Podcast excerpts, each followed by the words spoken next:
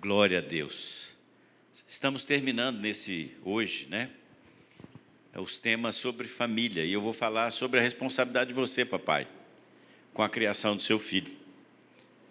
Porque tem muita gente que acha que o Dink é que é responsável por levar o seu filho a conhecer Jesus.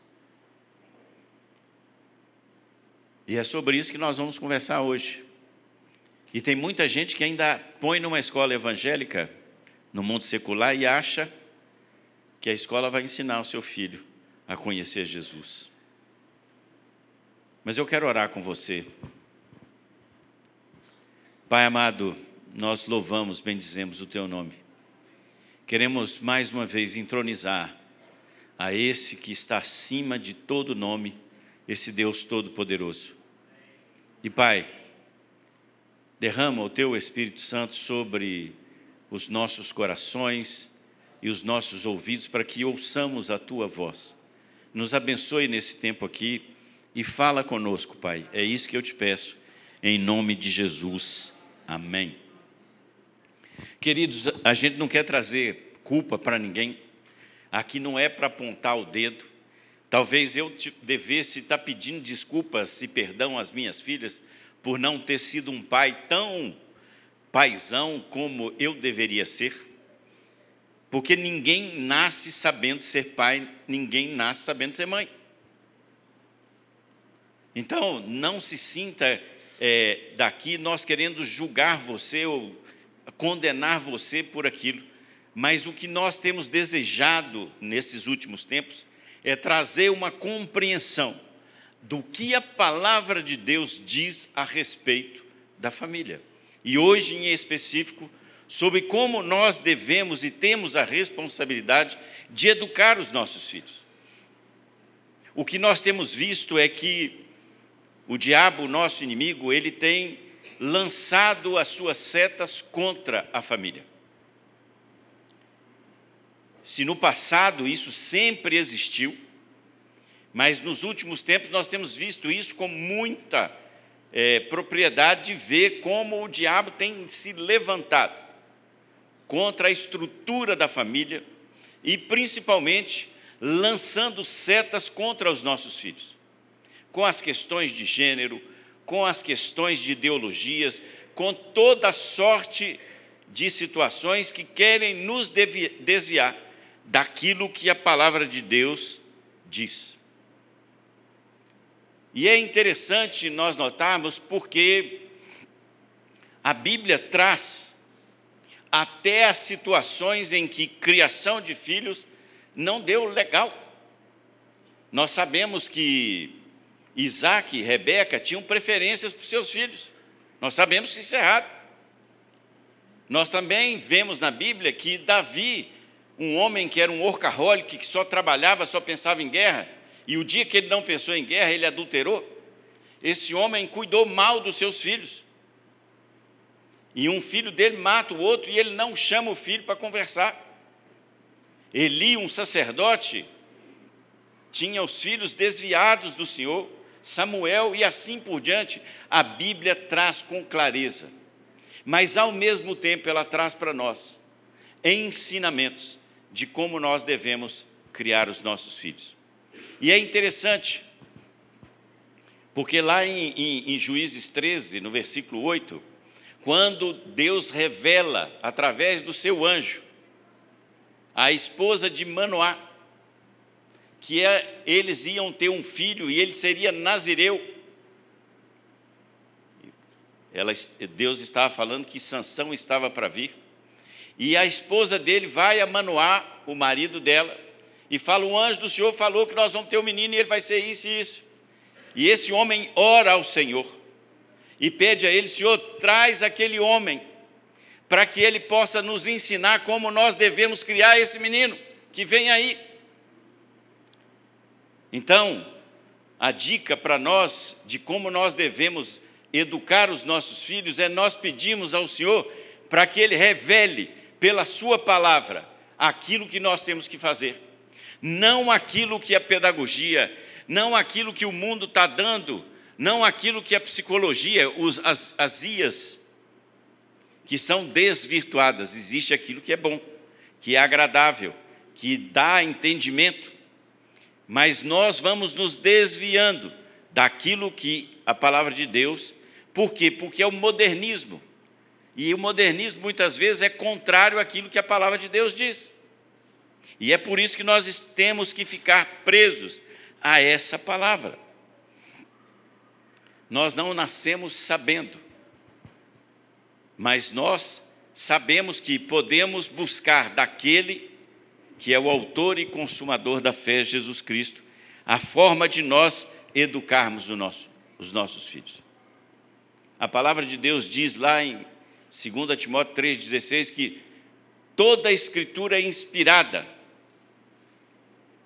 para ensino. Ela foi inspirada por Deus e é útil para ensinar, para repreender, para corrigir e para educar na justiça. Então, nós temos um grande manual que pode ser usado por nós para a educação dos nossos filhos. E é interessante porque Paulo, lá em Efésios 6,4, na parte B, diz assim: vocês devem educá-los com a disciplina e a instrução que vem do Senhor. Então, não é para nós ensinarmos com aquilo que a gente acha, não é para nós ensinarmos e educarmos os nossos filhos com aquilo que o mundo está dizendo, mas é segundo aquilo que o Senhor nos diz que nós devemos educar os nossos filhos. Débora tem se especializado na educação parental, ela tem trabalhado com isso, Deus a está usando para que isso possa refletir na vida de mais e mais pessoas. E glória a Deus, porque ela e o Mano juntos estão aqui trabalhando com, em parceria com vocês no PPA. Neator e Renata estão aqui nos ajudando, educa, eh, dando o curso de educando filhos à maneira de Deus. Nós temos aqui o departamento infantil, que domingo após domingo também está aqui, sendo parceiro de vocês, para que aquilo que vocês vivem em casa seja amplificado aqui. E temos o Under, temos a juventude, e assim nós vamos caminhando. Mas nós precisamos entender que a tarefa é nossa. A tarefa não pode ser de outros, e muitas vezes nós estamos deixando isso para os outros. Nós não podemos dar aos nossos filhos aquilo que não queremos para nós ou aquilo que nós não temos. Eu vou repetir. Nós não podemos dar aos nossos filhos aquilo que não queremos para nós ou que nós mesmos não temos. E eu quero fazer uma pergunta para você: o que você tem dado para os seus filhos? O que você tem dado para os seus filhos? Vocês sabem, eu trabalhei durante anos e anos na área de educação, dirigindo escolas, e, e vejo como é importante muitos pais preocupados com a melhor escola, querem dar o melhor ensino para os seus filhos, isso é justo, querem que eles tenham as melhores oportunidades no mercado de trabalho, dão a eles as melhores universidades, isso é justo. Querem que eles sejam esportistas e oferecem os melhores recursos para que eles se desenvolvam, e isto é justo. Mas, lamentavelmente, muitas vezes, não vemos isso quando se trata de levar os nossos filhos a terem uma experiência genuína com Jesus Cristo. Quantas e quantas vezes vejo pessoas dando justificativas o seguinte: sabe o que é, pastor? Nós não vimos na igreja hoje porque ontem nós tivemos um, um aniversário, fomos dormir tarde. E aí, né, nós tivemos que descansar, a vida está difícil, e está difícil mesmo. Mas que prioridades nós temos escolhido porque a palavra de Deus diz que herança do Senhor são os filhos. E o que, que nós estamos fazendo com a herança que nós recebemos? Estamos destacando aquilo que é prioridade, que é fazer com que os nossos filhos conheçam e reconheçam. E no tempo que eu meditava sobre isso, me lembrei daquele episódio de Pedro e João indo ao templo, fazendo aqui uma adaptação. Eles não tinham aquilo que o aleijado queria, que era dinheiro, mas o que eles tinham, eles deram a ele, e eles disseram: em nome de Jesus, levanta e anda. O que era mais precioso?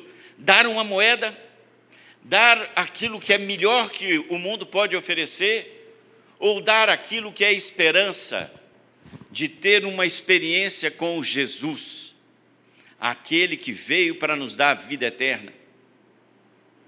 Vocês sabem que durante muito tempo eu nasci num lar evangélico, meu pai era pastor, e durante muito tempo eu peguei carona na fé do meu pai, até o dia que eu descobri que Deus não tem netos, só tem filhos, e eu precisava ter a minha experiência com Jesus. Eu sei que meus pais me deixaram um legado de uma vida de fé, de uma vida de busca da palavra de Deus, mas era deles. Aquilo me ajudou a ver, mas não podia pegar porque não era meu, eu precisava experimentar. E é por isso, se a gente fizer uma adaptação aqui, Paulo, quando está despedindo lá de Éfeso, ele fala: cuidem de vocês e do rebanho que o Senhor colocou vocês como pastores, papais, mamães, o primeiro rebanho, o primeiro discípulo que você tem é seu filho. É a ele que você tem que cuidar dele. O que você tem dado para o seu filho, para a sua filha? O que nós temos priorizado na educação dos nossos filhos? Porque se você não tem nada, você não pode dar nada. Jesus, lá em Lucas 6,45, diz assim: A pessoa tira o bem do bom tesouro do coração, e a pessoa má tira o mal do mau tesouro, porque a boca fala do que está cheio o coração. E Mateus 6,21 diz: Porque onde estiver o seu tesouro, aí também estará o seu coração. Será que nós temos tido prazer de dia após dia, conversar com os nossos filhos daquilo que o Senhor tem feito na nossa vida, das experiências que nós temos.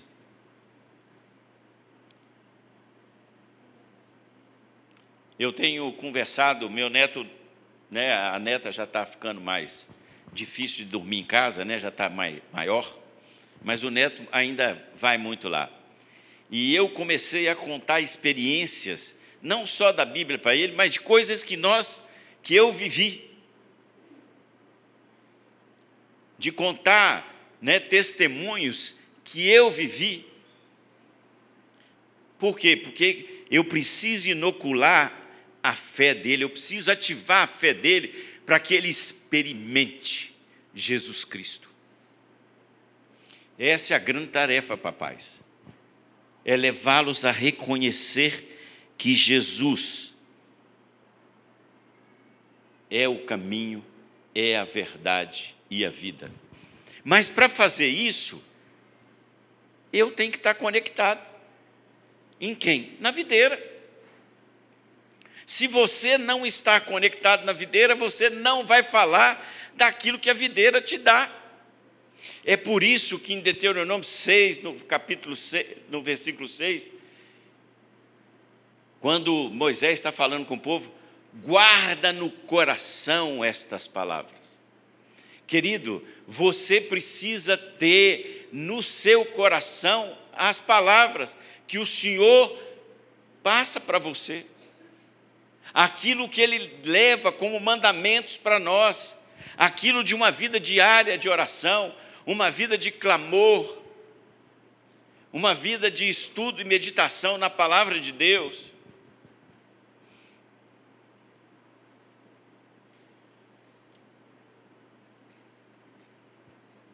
Lembro do meu velho pai, já aposentado, lá no Espírito Santo, quando nós íamos visitá-lo. No seu quarto, tinha uma mesinha, e ele constantemente estava ali, meditando na palavra de Deus. Será que você tem permitido que o seu filho te veja na conexão com aquele que te dá o poder e a autoridade para se conectar com seu filho? Para poder compartilhar com ele as maravilhas que o Senhor faz? Ou você vive das experiências que os outros te dão, e aí você fala: olha, o fulano de tal. Ou você vai lá na igreja porque é muito bom.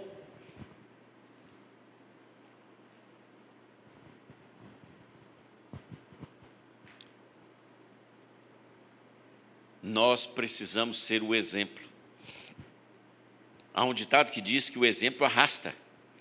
Nós não podemos é, dizer é, aquilo que nós não fazemos.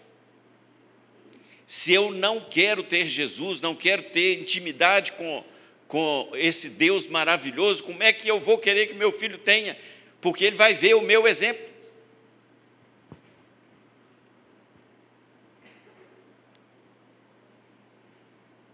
Eu queria dizer para vocês, nós temos dois chamados.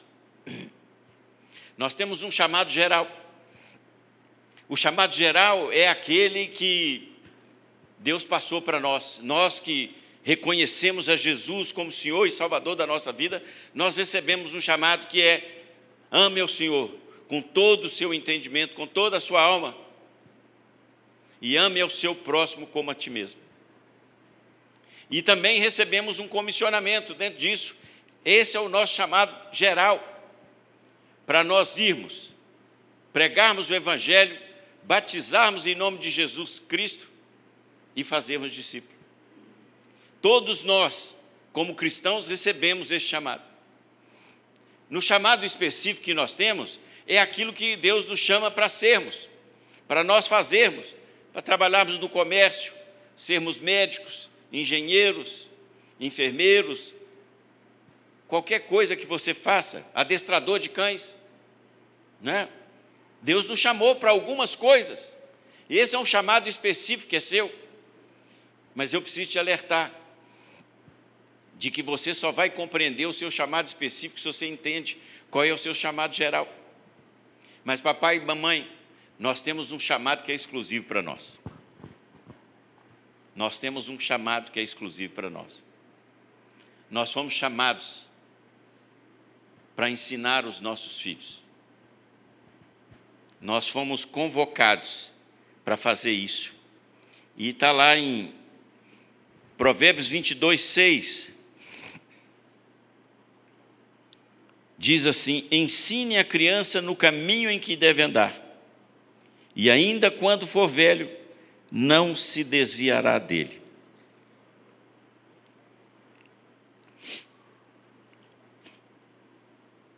Olha só, ensina a criança no caminho. E muitas vezes nós achamos que nós temos que mostrar o caminho para os nossos filhos. Nós somos chamados a ensinar no caminho. E ao chamar essa palavra no caminho, significa que eu estou junto com o meu filho, com a minha filha. Nós estamos juntos na nossa caminhada, indo juntos é enquanto nós vamos. É por isso que lá em Deuteronômio, no 7, Moisés diz: quando você estiver sentado, você estiver andando, em toda e qualquer circunstância, você está ensinando o seu filho o caminho que ele deve andar. Sabe qual é a resposta? Jesus disse: Eu sou o caminho. Eu sou o caminho. Você tem que ensinar o seu filho no caminho, de que o caminho que ele deve percorrer é o caminho com Jesus, porque ele é a verdade e ele é a vida.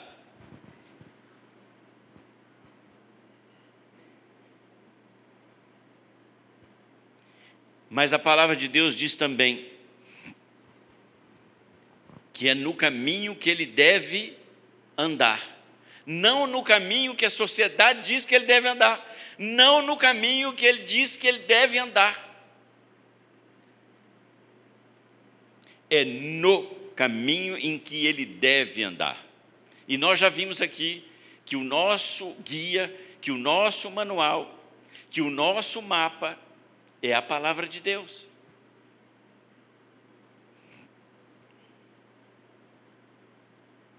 E nós precisamos nos afadigar, por quê? Não adianta eu ensinar o meu filho a ir para o caminho B se eu estou andando no caminho C. De novo. Será que eu quero dar ao meu filho aquilo que eu não quero? Porque senão nós vamos fazer com que os nossos filhos não entendam os sinais que nós estamos emitindo. Eu entendo que às vezes temos necessidades de não estar, mas é muito triste, e eu percebo isso porque acompanho o departamento infantil, né? sou o pastor que acompanha o departamento infantil, e muitas vezes há, há, há na entrada no domingo pela manhã, eu percebo que papais e mamães, muitas vezes, deixam seus filhos. Vai ser bênção para você, filhinho. E eles se retiram para alguma outra coisa. Eles estão sinalizando para os seus filhos o seguinte: isso não deve ser muito importante. Porque eu não estou no caminho com ele eu estou apontando um caminho para ele. E um caminho, o mundo também mostra vários. E aí começa a ficar disfuncional a cabeça da criança e ela começa a não entender o seguinte: quais são os sinais do caminho que eu devo andar? É aquele que eu quero escolher? Mas temos um desafio. E o desafio é, é fazer o que Davi fez lá no Salmo 139, o 23 e o 24. É olhar que caminhos nós estamos percorrendo. E pedir ao Senhor assim: olha, Senhor, sonda, sonda, meu Deus, e conhece o meu coração. Prova-me e conhece os meus pensamentos. Vê se há em mim algum caminho mau e guia-me pelo caminho eterno. Se eu estiver caminhando no caminho da eternidade, com certeza os nossos filhos haverão de querer caminhar, porque eles vão ver os sinais, eles vão ver o reflexo daquilo que acontece na nossa vida.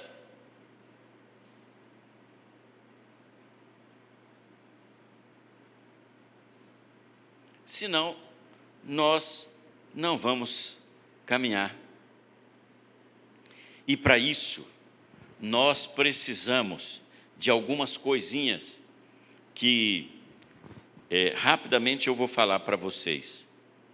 A primeira é: nós precisamos caminhar com os nossos filhos. Eu tenho. É, é, eu fui um workaholic durante muito tempo, gente. Trabalhei demais. E um dia Deus falou comigo. Eu levava civis para casa. Aí depois eu comecei a levar os civis dentro da, da pasta e, e, e um dia eu pegava, no outro eu deixava, até o dia que eu me desvencilhei daquilo. O que eu não fiz lá na empresa, eu não vou fazer em casa. Porque muitas vezes nós erramos, não entendendo o papel que nós temos. E aí, papais homens, preste atenção. Eu tenho falado nisso muito tempo, mas vou repetir. O diabo nos engana ao dizer para mim e para você de que nós somos provedores é, dos recursos para nossa casa. E a gente se basta com essa missão, de que eu ponho uh, os recursos em casa e o resto é, eu não preciso fazer. Mas Paulo, quando escreve para Efésios 6, 4 e depois em, em Colossenses 3, 18 e 21, ele diz para os pais, homens, aquela passagem ali, não irritem seus filhos, antes criem no, na, segundo a instrução e o conselho do Senhor, é para nós, papais. E muitas vezes nós estamos deixando a disciplina de casa com as nossas esposas, esse não é papel dela, é nosso. Nós andamos juntos. E muitas vezes nós geramos confusão. Porque vocês, né, nós chegamos cansados em casa, não é assim? E tem a caixa do nada. Nós vamos para a caixa do nada, pegamos um controle remoto e ficamos ali porque cumprimos com a nossa missão. Esquecemos de que Pedro diz que nós devemos viver a vida comum do lar. E a vida comum do lar é participar da vida, é, é, é, é, viver junto com a sua esposa e tomar a frente na disciplina dos seus filhos. O livro de Provérbios eu recomendo, né, vocês que estão aí, leiam, porque tem muita coisa sobre educa é, a disciplina. Mas quem não disciplina, está permitindo que o seu filho é, seja alguém que não vai cumprir com aquilo que Deus quer que ele cumpra. Hebreus 12 tem um exemplo para nós, porque ele fala lá que Deus nos ama e nos corrige. Se nós somos corrigidos por aquele que nos ama e nos amou de tal maneira que deu o seu filho por nós, e se Deus nos deu filhos para que nós os criemos à sua imagem e semelhança, para que eles sejam aquilo que Deus deseja que eles sejam, que eles cumpram com o propósito que o Senhor tem para eles. Como nós não vamos discipliná-los? Por isso, e, e, e aqui, gente, ninguém está falando em agredir menino, mas a disciplina é bíblica. A disciplina é bíblica. Eu não posso chegar para um bebê e falar com ele: olha, hoje você está de castigo, você não vai sair com seus amiguinhos. Porque ele não entende essa linguagem. Agora, se eu chegar, né, e eu vejo lá de vez em quando a minha filha e meu, meu genro, tirando dos filhos o, o, o celular porque descumpriram com combinados, essa é uma disciplina. Se nós não fizermos isso, nós estamos criando hoje os imperadores que mandam dentro de casa. E nós, como serviçais, a correr atrás para fazer o que eles querem.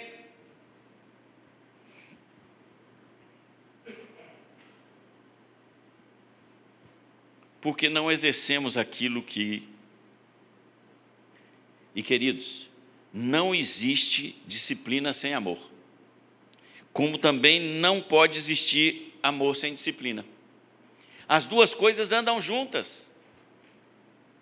Quem ama, disciplina.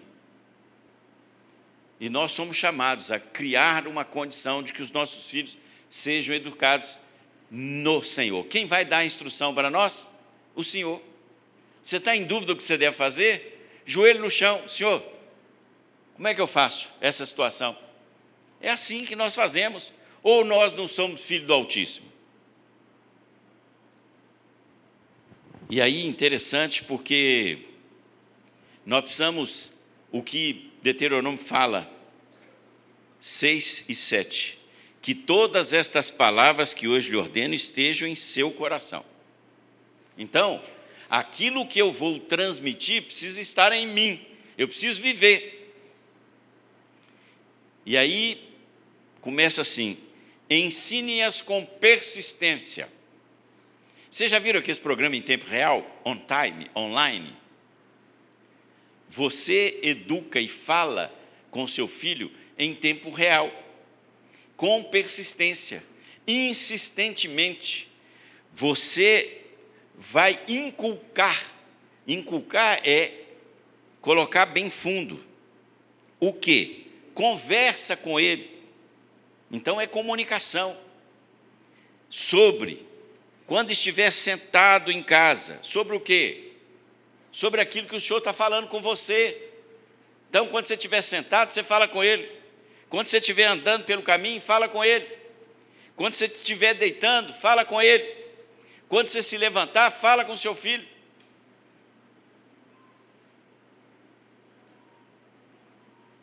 Aquilo que nós recebemos, o pastor falou aqui, do poder que vem do Altíssimo, que desce sobre nós.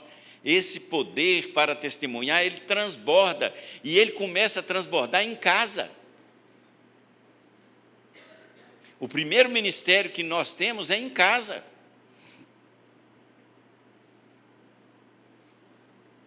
E papais e mamães, nós temos que viver a vida com o mundo lá. Os filhos têm que ver a gente lá, de mãozinha dada, abraçados. O marido tem que cuidar da esposa, a esposa tem que cuidar do marido. E os dois cuidam dos filhos. Então, é com persistência, é aonde você estiver, em tempo e fora de tempo. A educação dos nossos filhos é uma responsabilidade nossa, queridos. Não dá para tangir. E para terminar, algumas dicas. Né? Estamos vivendo um tempo aí do narcisismo exacerbado. Então, para as crianças, imponha limites. Queridos, hoje eu estava meditando e eu vi, Deus criou limite com o povo de Babel. Quando Deus viu aquela torre, Deus falou assim: tudo que eles intentarem, eles vão fazer, limite. Separa esse povo, para, acabou. Criança precisa de limite. Papai e mamãe, saiba dizer não. Cobre dos seus filhos autonomia. Elogie sinceramente. Cuidado com as compras, né? Porque menino sai, gente, aí quer comprar tudo. Uma vez eu cheguei, eu acho que foi a Paula, ou a, a, Laura, a Cláudia, não sei. Falei, papai, hoje não tem dinheiro, mas você tem cheque, né? Na época eu usava cheque, né? Hoje é Pix. Hoje faz o Pix aí, né? Mas tem que ter lá, né? E às vezes nós nos afadigamos porque não sabemos dizer não. Para os adolescentes, é preciso frustrar. É, né, Débora? Não tem que dar uma frustradinha de vez em quando? Gente, nós estamos preparando os filhos para a vida. Eles vão ver frustrações no seu dia a dia. E nós não, nós estamos correndo, né, a síndrome do imperador. Nós corremos para. Não pode. A mesada tem limites. Seja duro, firme. Construa confiança. Ensine. Ensine o seu filho a servir. Ensine o seu filho a servir. Que coisa maravilhosa é ver na nosso DINC aqui, no PPA, né? Quantos jovens e adolescentes servem com alegria, são maravilhosos. Deus tem abençoado esses meninos, tem nos abençoado porque eles estão aprendendo a servir. Que bênção que é. Queridos, é a responsabilidade minha e sua, quanto pais, quanto avós, né? porque acha que avô pode fazer vontade de neto, pode não. Ainda mais quando a gente tem é, filho e genro bravo, dá não. Entendeu? Tem amor à minha vida. Mas fica aqui a palavra do Senhor que nós temos uma responsabilidade. E eu quero desafiar você a cuidar você é chamado a pastorear o rebanho que o Senhor deu para você. São seus filhos. Herança do Senhor. Herança do Senhor são os filhos. Agora você vai afiar a ponta para que ele atinja o alvo. E a minha oração é de que esse alvo seja o reconhecimento de que Jesus é Senhor das vidas deles. Vamos orar? Deus nos abençoe.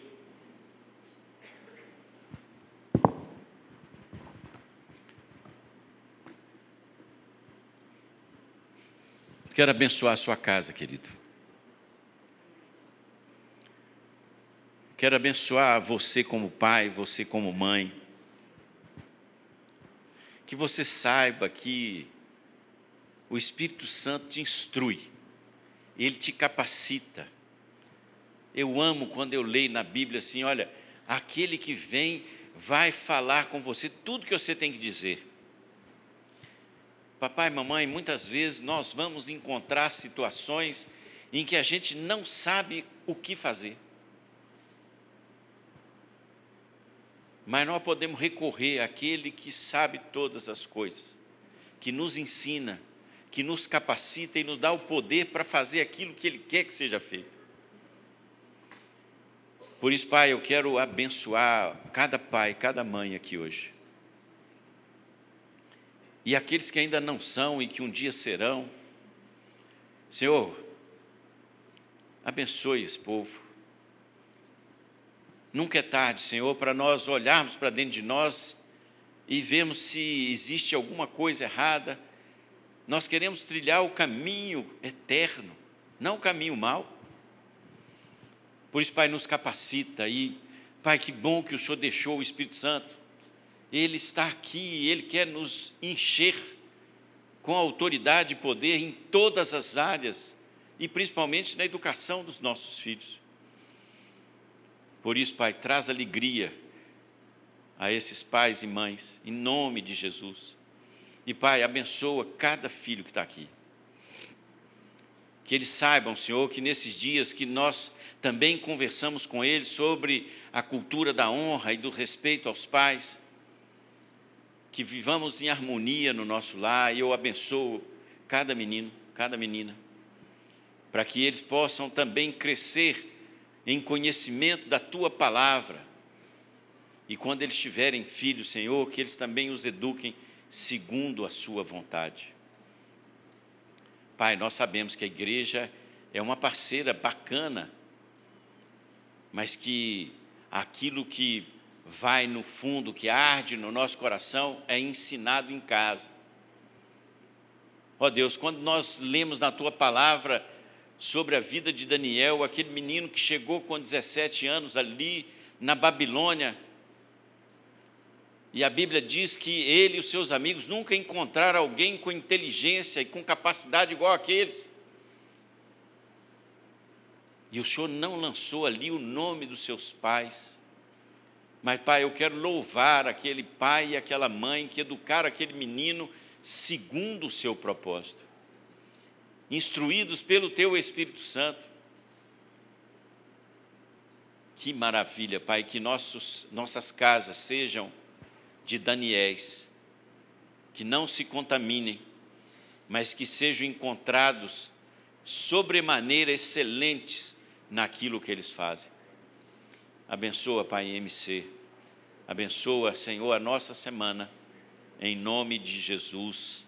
Amém. Vá em paz, querido. Deus te abençoe. Semana abençoada para vocês.